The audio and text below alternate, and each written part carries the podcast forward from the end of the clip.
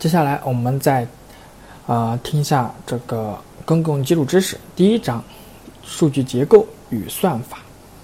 其实，在全国计算机等级考试的当中，公共基础知识，不管是你考二级的哪个类别，它都是逃不过的。因为公共基础知识它的一个考题的范围也只在选择题，所以说它的这个二十分还是比较满的。但是我们我们也不能少了这二十分。一算法，算法的一个基本概念，我不知道大家有没有在头脑中去形成。算法的定义，算法是指解题方案的准确而完整的描述。即算法是对特定问题求解步骤的一种描述，它是一组严谨定义运算顺序的规则，且每个规则都是明确有序的。此顺序将在有限的次数下终止。需要注意的是，算法不等于程序，也不等于计算方法。二、计算的 基本特征：一、可行性。A 算法中的每一步骤都必须能够实现，算法执行的结果要能够达到预期的目的。二、确定性，确定性是指算法中的每一个步骤都必须有明确的定义，不允许有模棱两可的解释，也不允许有多义性。三、有穷性，有穷性是指算法必须能在有限的时间内做完，即必须能在执行有限个步骤之后终止，且必须有合理的执行时间。四、拥有足够的情报。算法能是否有效，取决于为算法所提供的情报是否足够。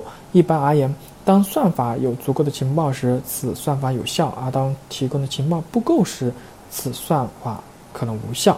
二、算法设计基本方法：一、列举法；二、归纳法；三、递归法；四也是递归，呃，三是递推法，四是递归法。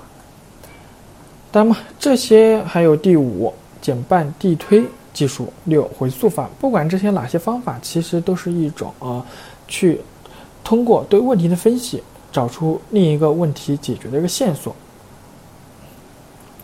三，算法复杂度，算法复杂度当中有这个时间复杂度，它的一个定义就是，算法的时间复杂度是指。执行算法所需要的这个计算工作量，算法的工作量用算法所执行的基本运算次数来度量，而算法所执行的基本运算次数是问题规模的函数，即算法的工作量等于 f(a)。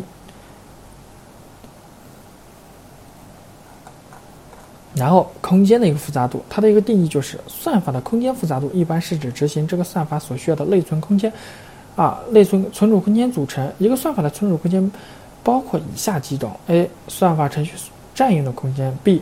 输入的初始数据占用的存储空间；C. 算法执行过程中所需要的额外空间。额外空间包括算法程序执行过程中的工作单元，以及某种数据结构所需要的附加存储空间。若额外空间相对于问题规模来说是常数，则称该算法是原地工作的。